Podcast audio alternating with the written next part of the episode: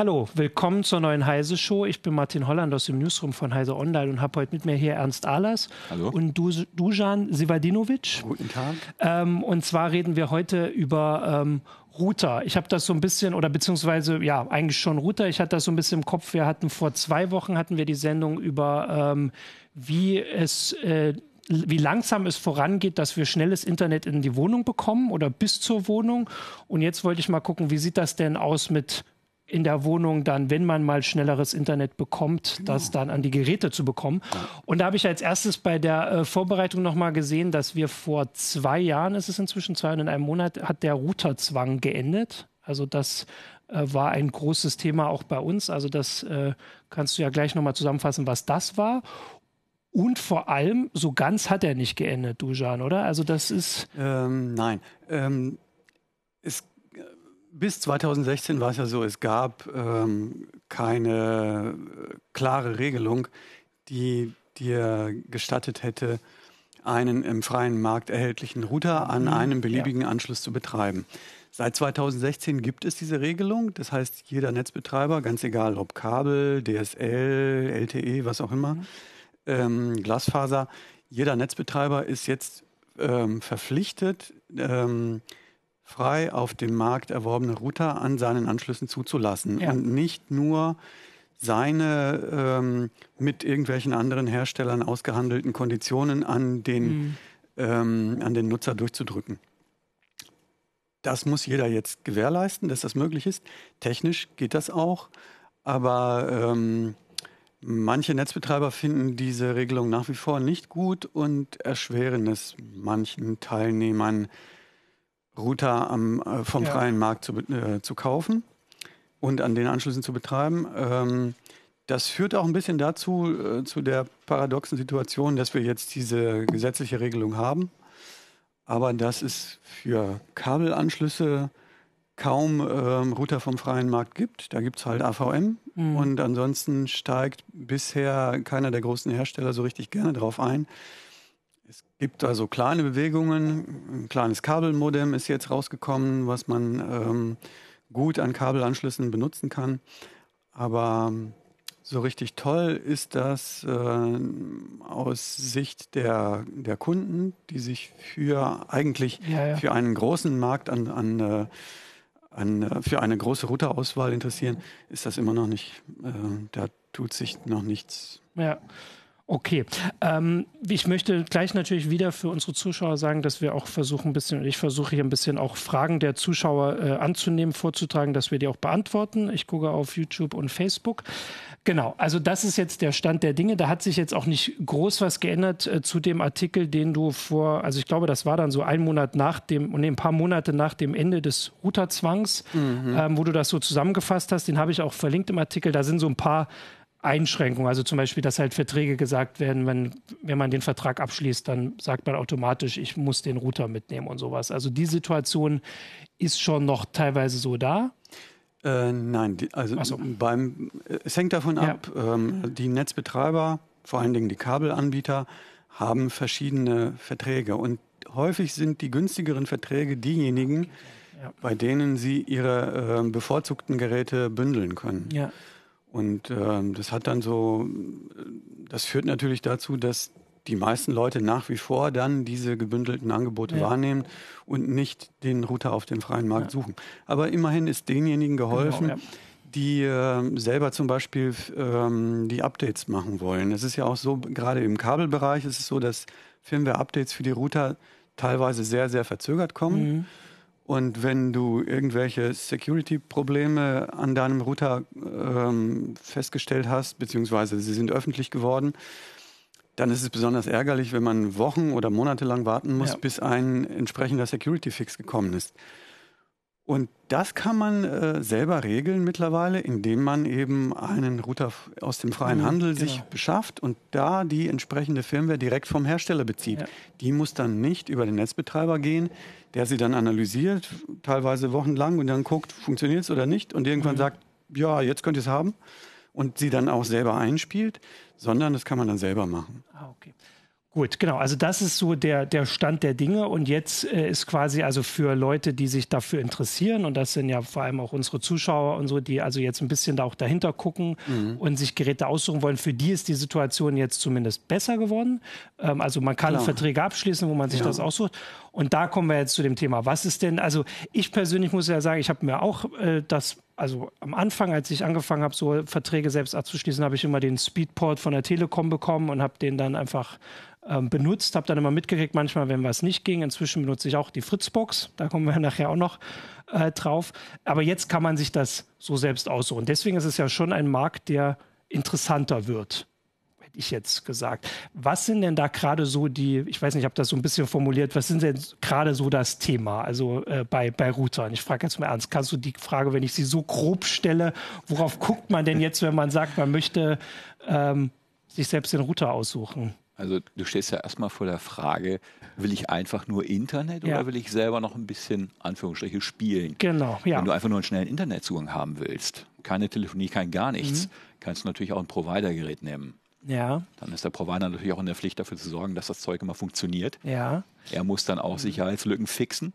Ja. Wenn du geschädigt wirst, auch irgendwie, was sich darauf einen Fehler in der Firma zurückführen lässt, kannst du die Haftung eventuell ja abschieben. Ah, mhm, ja. Ähm, das ist der Vorteil bei so einem Provider-Router. Mhm.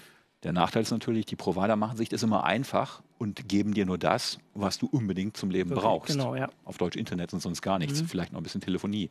Ja. Aber wenn du zum Beispiel wie wir auch mal zu Hause einen eigenen Server betreibst, eine eigene Cloud, mhm. weil du eben deine Daten nicht jemand anders anvertrauen möchtest, dann wird es schon wieder schwierig. Mhm. Ne, dann hängst du davon ab, hast du einen Anschluss, der das hergibt, also auch eine öffentliche IPv4-Adresse oder nicht. Mhm. Da sieht es bei Kabelanbietern schon wieder ganz trüber aus. Dann musst du auf V6 ausweichen. Problem ist, V6 hast du natürlich nicht in jedem Netz, von wo du nach Hause zugreifen willst. Und dann mhm. kommt der Punkt. Kann dein Router mit V6 richtig umgehen oder nicht? Mhm. Kannst du Freigaben dafür einrichten oder nicht? Das ist bei den Provider-Routern natürlich schon wieder trübe. Beim Speedport hast du da gar keine Chance. Ja, ja. Also ich hab, Deswegen möchte man in dem Fall vielleicht mal eine Fritzbox ja. haben.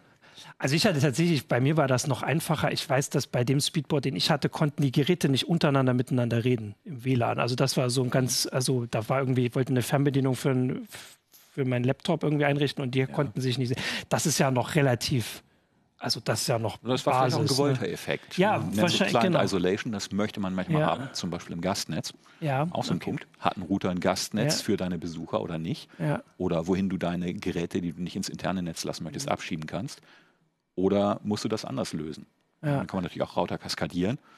Aber ähm, das ist auch wieder aufwendig, kostet mehr Strom, muss man sich mit der Konfiguration beschäftigen. So ein Gastnetz ist einfacher. Ich, ich sehe schon. Also es ist auf jeden Fall äh, eine, eine ganze Menge Themen. Ich habe jetzt auch noch, ähm, also als ich da jetzt vor, ich muss da muss ich ein bisschen mich mehr reinlesen als sonst. Äh, ein Thema, das wir irgendwie seit Monaten auf Pfizer Online auch immer sehen, äh, ist Mesh. Mesh. Mesh. Punkt. Für Router. Ausrufezeichen. Aus, Ausrufezeichen, genau.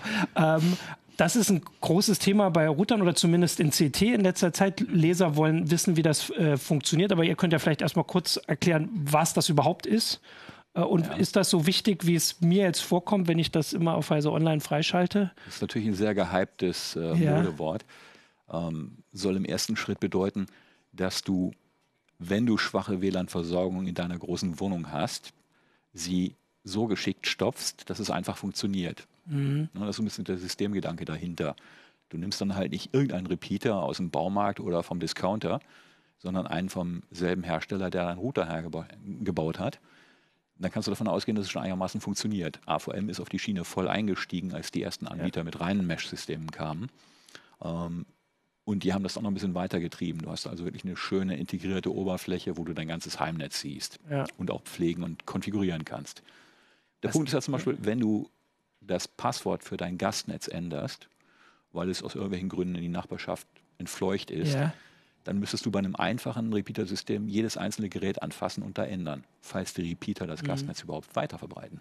Kommt noch dazu. Ja, okay. Äh, das ist dann mit so einer zentralen Verwaltung viel einfacher.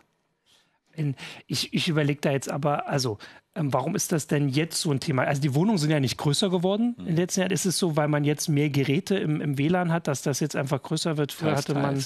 Auch weil die Anschlüsse schneller werden. Langsam zwar, mhm. aber sie werden schneller. Dann hast du vielleicht quer durch die Wohnung, nicht mehr die 20 Mbit, die du im Wohnzimmer gewohnt bist, sondern nur noch 5. Und das reicht manchmal nicht zum Streamen.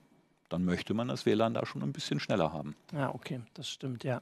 Ja, ähm, das ist auf der einen Seite der Bedarf, auf der anderen Seite auch einfach die pfiffige Idee, ein äh, Gesamtsystem zu, äh, zu, konzipieren mit einer zentralen Verwaltung. Mhm. Das hat es ja jahrelang nicht gegeben, ja. obwohl es technisch durchaus denkbar war, ja. aber hat keiner daran gedacht ist natürlich auch, man verkauft ja mehr Geräte dadurch. Also, oder? Also man, die, die, Repeater, die, die man überall hinstellt, ist Klar, natürlich auch. Ähm, Insgesamt wird vielleicht der Gerätemarkt nicht größer sein, aber für den einzelnen Hersteller ist es natürlich schöner, weil er ein Komplettsystem mhm. verkaufen kann. Er verkauft jetzt nicht nur seinen Router und hofft dann darauf, dass er vielleicht noch den Repeater dazu verkauft, mhm. sondern bei Nutzern, die eben äh, größere Flächen abdecken müssen, denen steckt er gleich drei Kartons in den Einkaufswagen. Ja. Okay.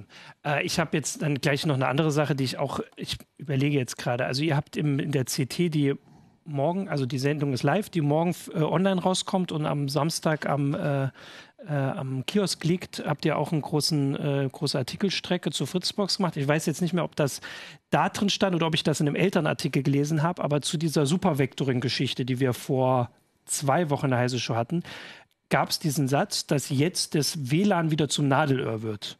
Das fand ich das spannend. Also wir haben ja hier immer geredet äh, mit, sehen, ja. mit Urs, dass irgendwie ja. Glasfaser, alle wollen Glasfaser und so. Und jetzt macht die Telekom halt 250 Megabit pro Sekunde mit Super Vectoring, wieder irgendein neuer Trick aus dem alten Kabel. Und das ist tatsächlich ein Fall, dass dann jetzt die Router wieder zu langsam sind. Nicht die Router, die Clients. Das ja. ist gerade das Gemeine. Ah. Wenn du dir so ein Smartphone anguckst, ja.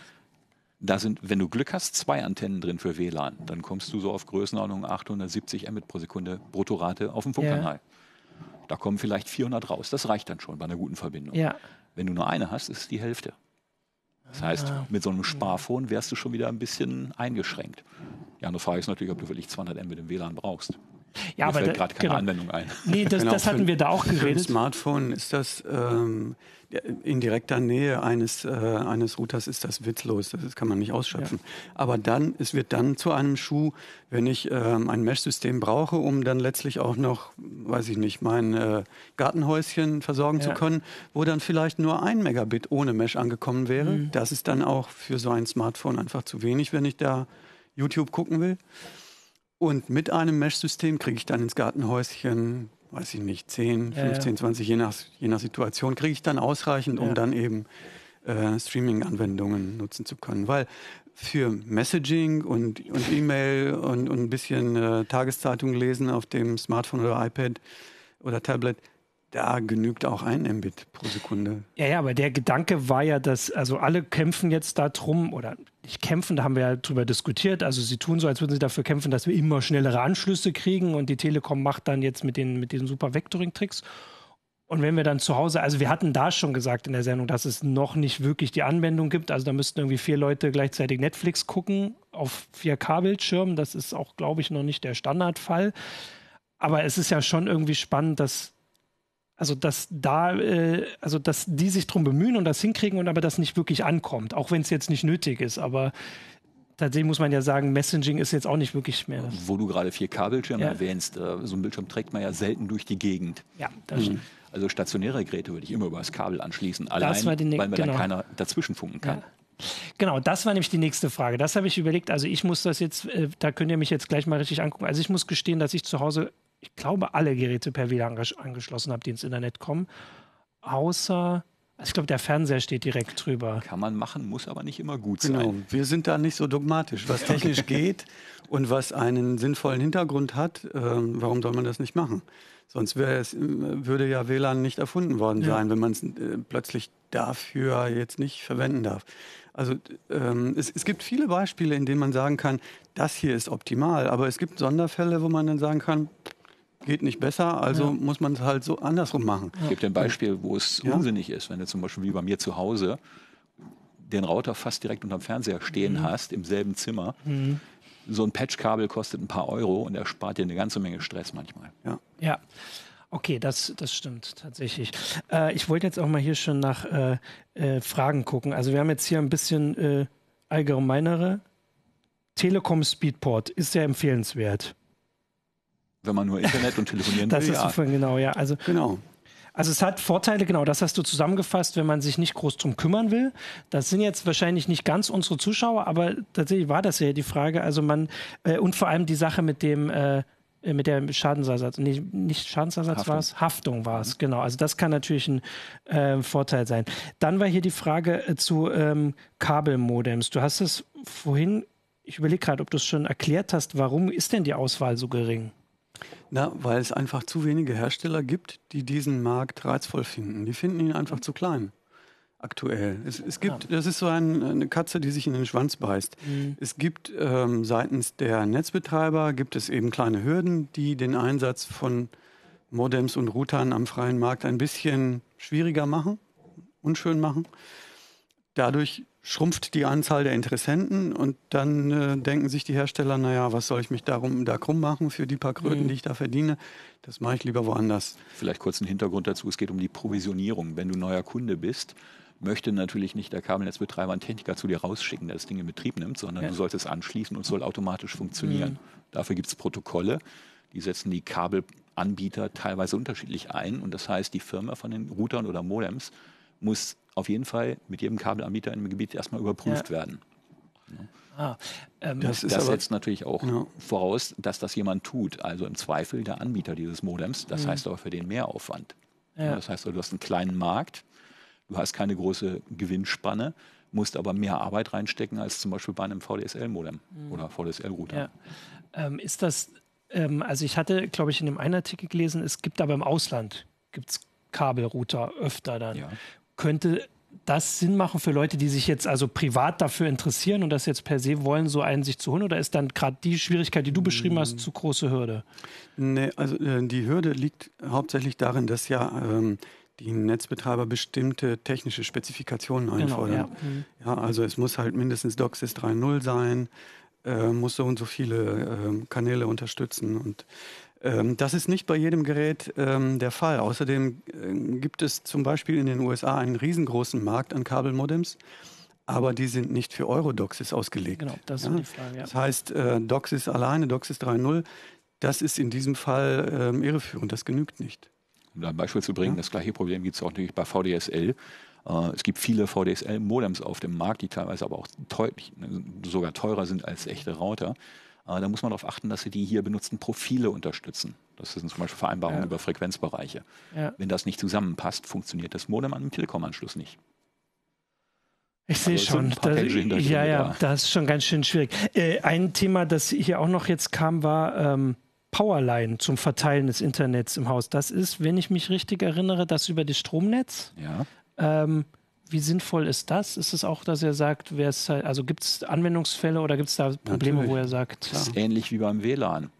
Ähm, man muss es ausprobieren, weil das Stromnetz ah, okay. in jeder Wohnung so individuell ist wie die Wohnung. Wenn so. du zwei Steckdosen hast, die nebeneinander ja. liegen, heißt das noch lange nicht, dass dazwischen auch eine gute Powerline-Verbindung herrscht, wenn die nämlich an unterschiedlichen Versorgungssträngen okay. sitzen.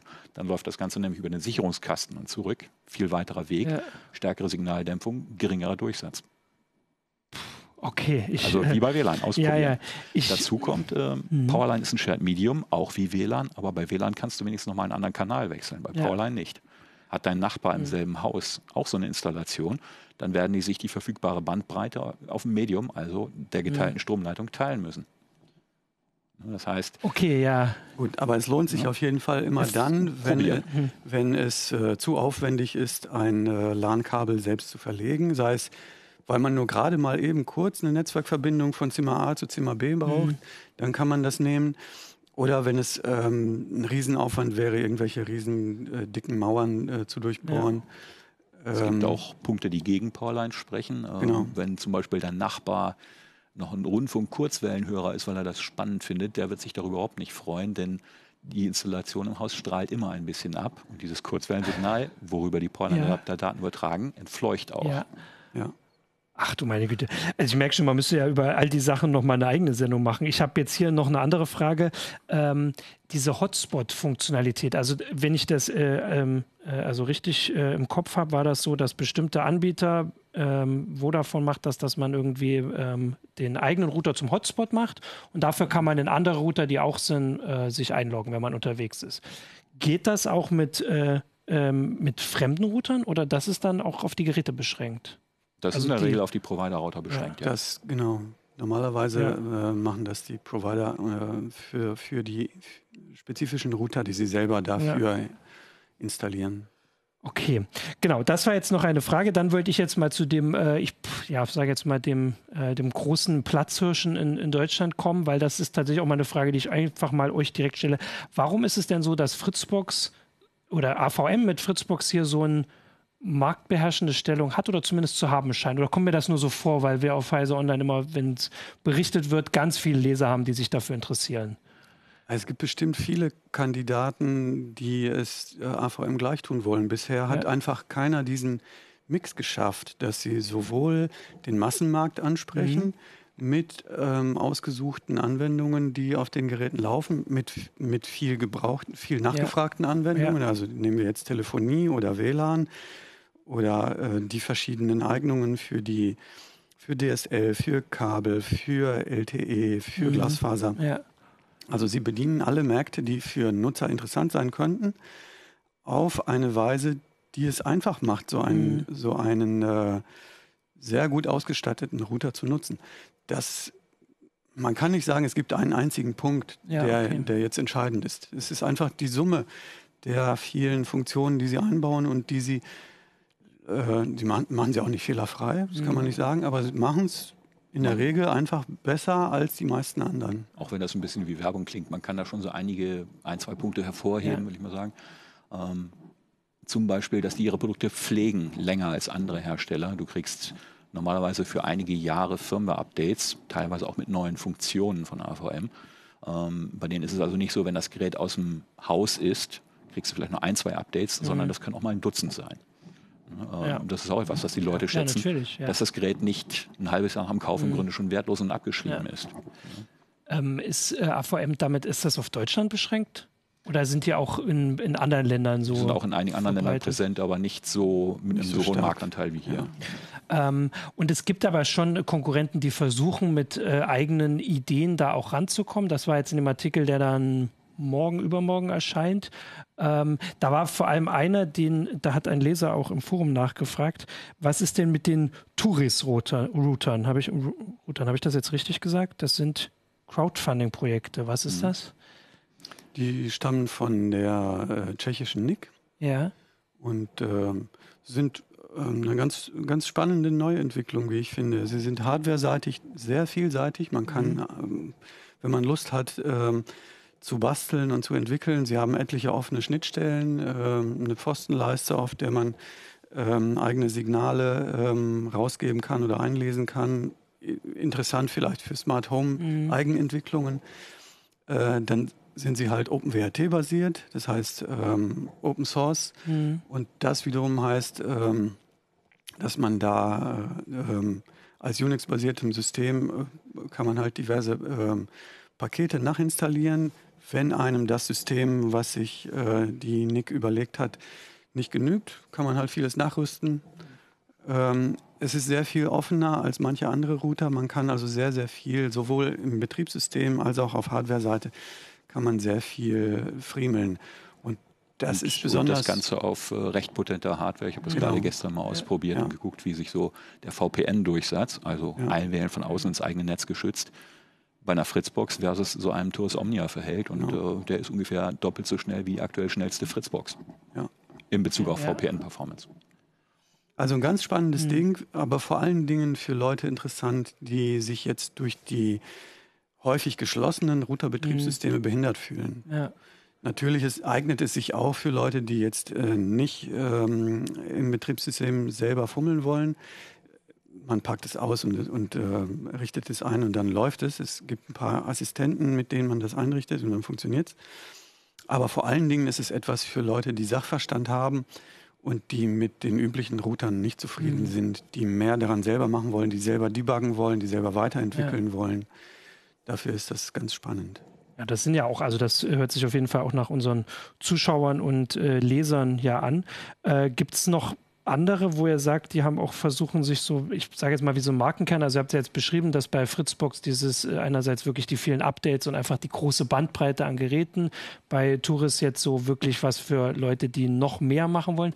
Gibt es noch andere, die versuchen irgendwie so einen Markenkern zu entwickeln? Fällt euch da was ein? Ja, es gibt ähm, viele Kandidaten und das hängt halt immer so vom persönlichen Geschmack mhm. ab. Und wenn ich, wenn ich mir die User Interfaces angucke, da gibt es, äh, gibt es etliche Kandidaten, nehmen wir Asus äh, oder äh, Draytech. Das ist manchmal äh, eine Geschmacksfrage, aber oftmals, ähm, wenn man dann wirklich schaut, was bekommt man dann fürs Geld, da äh, trennt sich dann die Spreu vom Weizen ja, und man ja. landet dann, wenn man jetzt wirklich vom, vom allen, von allem das Beste haben will, landet man dann oftmals bei den Berlinern. Ähm, aber, ich, ich überlege halt auch gerade, das ist sowas, was man nicht groß äh, den Vergleich hat. Also man hat, wenn man einen zu Hause hat, wenn man eine Fritzbox hat und damit zufrieden ist, kauft man sich wahrscheinlich danach wieder eine Fritzbox. Das ist nicht wie, dass man mal an einem anderen Router mit einem anderen Router zu tun hat. Oder ich überlege gerade den Vergleich. Beim Computer haben wir zumindest alle den, den wir zu Hause haben und den in der, in der Arbeit. Äh, und dann vielleicht nochmal bei der Familie. Wenn wir reparieren, hat man irgendwie so einen Vergleich. Bei Routern ist das irgendwie bisschen schwieriger. Wahrscheinlich ist es deswegen auch so wichtig, dass ihr immer diese ausführlichen Tests habt, weil man da dann halt diesen Vergleich bekommt. Also was man bei der Fritzbox noch sagen muss, ist vielleicht, dass sie so ein All-in-One-Gerät ist. Ja. Ne? Du kriegst Internet, du kriegst Telefonie mit einer gut gemachten mhm. Telefonanlage, du kriegst VPN, du kriegst IPTV, alles durchgeschleust ähm, in einer Box. Mhm. Und das ist ein recht breites Spektrum. Wenn du beispielsweise nur noch per Handy telefonierst und zu Hause nur Internet per WLAN haben willst, klar, dann kommen auch eine ganze Menge andere in Frage. Ja. Ne? Und dann wirst du wahrscheinlich auf den Provider-Router ausweichen, weil den mietest du mit und wenn du umziehst, gibst du das Ding zurück ja. und hast es los. Wenn du aber mal selber angefangen hast, dir dein Netz so zu stricken, wie du es gerne haben möchtest, dann wirst du wahrscheinlich beim nächsten Mal, wenn du einen schnelleren Router brauchst, wieder zum gleichen Modell, zum gleichen Hersteller greifen. Das wird ja wahrscheinlich, also dieses Selbststricken, wer sagt, das wird ja immer wichtiger mit den ganzen Smart Home Sachen, mit den ganzen Geräten, die jetzt alle ins Internet wollen, äh, wird das ja wahrscheinlich sich immer weiter verbreiten. Ich würde nicht sagen, dass man jetzt bei der Fritzbox am besten darauf ähm, ähm, dass man mit der Fritzbox am besten damit bedient ist. Weil wenn ich jetzt wirklich nur Smartphones, Tablets mhm. und Laptops ähm, und meinen PC ins Internet bringen will, das geht mit jedem Router. Das ist keine Frage. Ja. Da kann ich irgendeinen 20-Euro-Router vom Krabbeltisch nehmen, das funktioniert damit. Ja, ich meine aber dieses, äh, also dieses, also was ich vorhin hatte mit diesem, äh, dass die Geräte untereinander mit da, miteinander reden. Also ich bin tatsächlich immer noch immer noch beeindruckt von dem, was ich in der Fritzbus alles einstellen kann. Ich bin jetzt keiner, der irgendwie sich seinen eigenen Server hinstellt, noch nicht, weiß man ja nicht, kann man immer nicht so fest sagen, aber schon so ein paar mehr Einstellungen, dass ich zumindest manchmal mitkriege, wenn was nicht funktioniert und so, dass ich ändern will. Und da bin genau, ich immer ja. schon beeindruckt. Aber das, was ihr jetzt von diesen äh, tschechischen Routern gesagt habt, das klingt natürlich schon spannend, auch wenn es jetzt für mich noch nicht wichtig ist, aber es ist vielleicht so wie bei weiß ich nicht, wie bei Betriebssystemen. Man hat halt Windows, das hat irgendwie so für jeden alles, aber wer dann halt mehr will, der geht dann zu Linux. Vielleicht ist es ja so ein bisschen so in der Richtung. Ja, kann man vergleichen. Ja. Es gibt halt dieses coole User-Interface in der Fritzbox, was halt schon ziemlich durchdacht ist und ja. die Menge an Funktionen, die die Fritzbox bietet, ordentlich zugreifbar macht. Das ist einfach ein starkes Argument. Und selbst wenn man jetzt nicht äh, gar kein Interesse hat, an dem Ding rumzuschrauben, ähm, kann man es prima benutzen.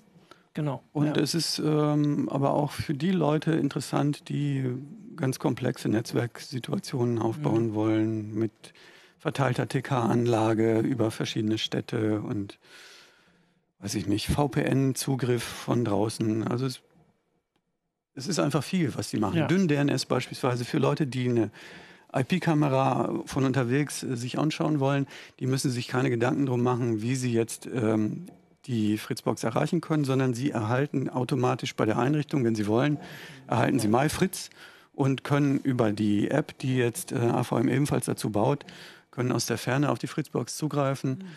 Das ist so ein kleines Universum, was die ja, mittlerweile ja. gebaut haben, wo sie immer gesehen haben, da kann man noch nachfüttern, das ist interessant für die Leute, da machen wir was eigenes und lassen Sie jetzt nicht selber irgendwas zusammenfriemeln. Ja. Das klappt manchmal ganz gut.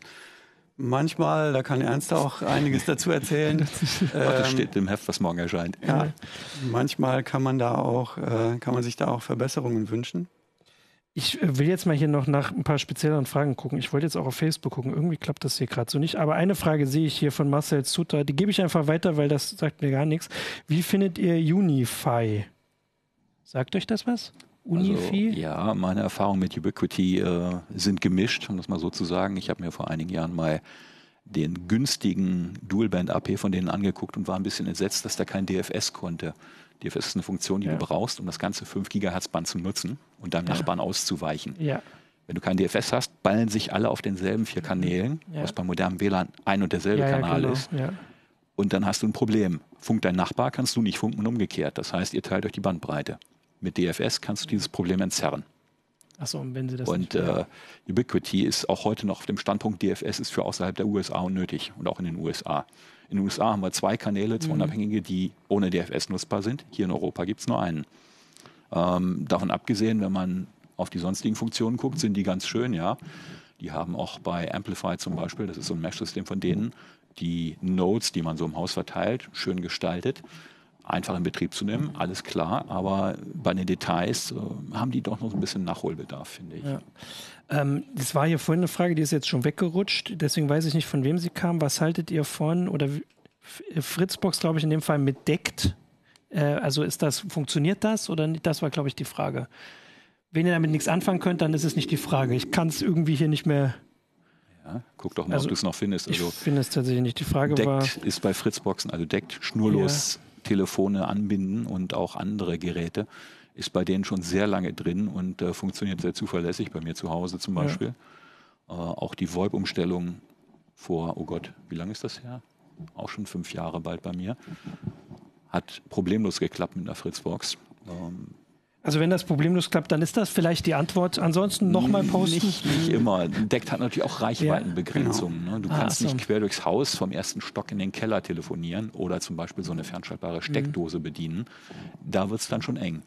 Und wenn du dann nicht die Gelegenheit hast, irgendwo noch einen Deckt-Repeater reinzustecken, der dir so ungefähr in der Mitte die Brücke baut, dann hast du verloren. Okay. Denn, ähm, ja, ja, dann. Was gerade aktuell ist. Ähm, ich habe ja auch gerade verloren.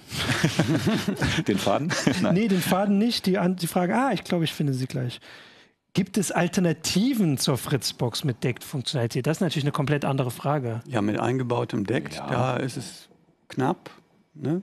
Ja, nicht so da fällt mir spontan TP-Link ein, ja. die eifern mit deren ja. VR 2600er, 2800er Serie den Fritzboxen sehr nach haben Deck drin, haben Anrufbeantworter drin, ähm, im Grunde was du willst.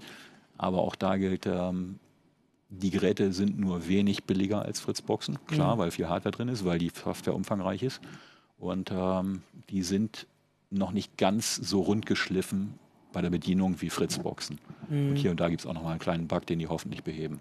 Genau. Ja, es gibt Nachahmer, es gibt, okay. aber ähm, wer einfach nur aufstellen, einmal konfigurieren und vergessen will, ist bei einer Fritzbox nach wie ja. vor am besten aufgehoben. Außerdem darf man nicht vergessen, wenn man jetzt zum Beispiel irgendeinen Router mhm. gefunden hat, an dem man Gefallen findet, man kann ja auch irgendeinen x-beliebigen, sofern das Ding äh, TAE-Anschlüsse hat, kann man halt irgendein x-beliebiges Deckt-Telefon äh, aus dem Supermarkt dran piffen. Was man dabei nur verliert, ist eine zentrale Verwaltung des Telefonbuchs direkt, direkt im Router und halt eine, eine äh, integrierte TK-Anlage im Router. Aber mhm.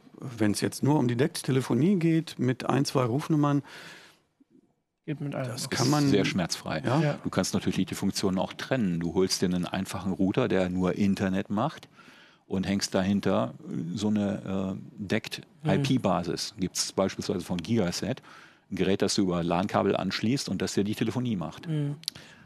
Okay, ja gut. Also ich würde mal sagen, jetzt, das ist äh, doch sehr gut beantwortet. Äh, hier ist auch noch die Frage von äh, Matthias Haupt. Was haltet ihr von POF-Systemen für die Hausverkabelung? Äh, es war vor so Größenordnung zehn Jahren mal angesagt. Okay. Plastic Optical Fiber auf Deutsch. Ja. Keine Glasfaser, sondern Plastikfaser.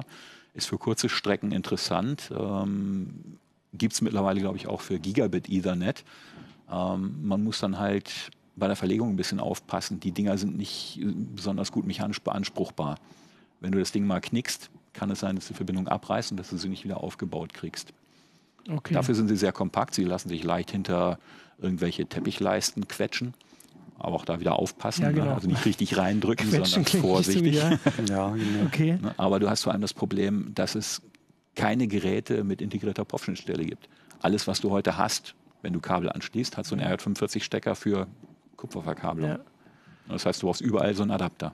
Okay, sehr der frisst schön. Strom, ja, der kostet. Genau.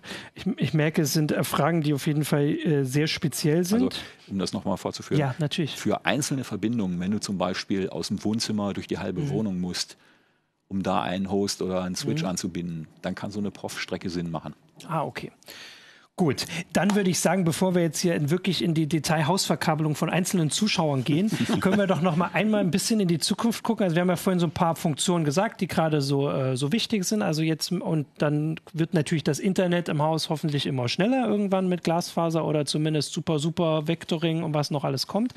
Ähm, was was wird denn jetzt bei Routern dann noch kommen? Also außer, dass sie hoffentlich zumindest mithalten mit der Geschwindigkeit. Habt ihr irgendwie, wo ihr seht, da ist vielleicht eine, eine interessante Idee, die jetzt vielleicht kommt? Oder? Oh, eins ist klar, nächstes Jahr werden wir einen neuen WLAN-Standard kriegen. LVX ist im Anrollen. Ja.